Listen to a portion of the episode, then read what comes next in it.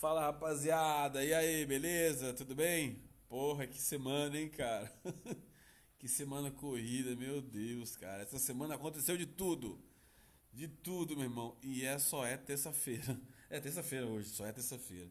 Cara, engraçado.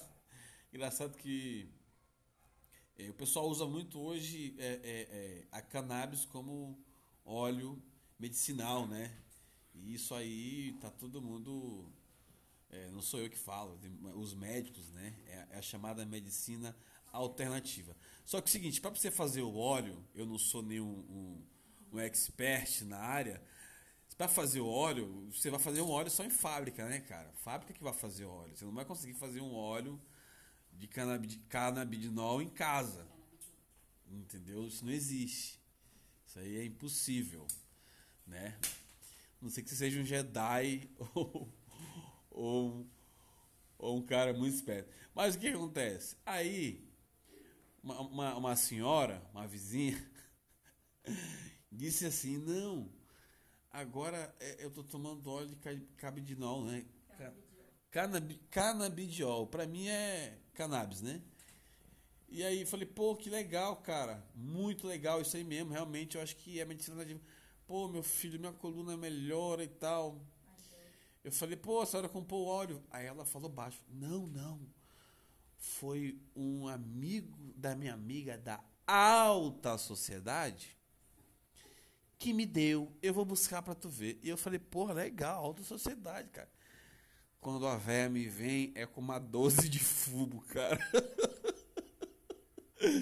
E eu falei, caralho,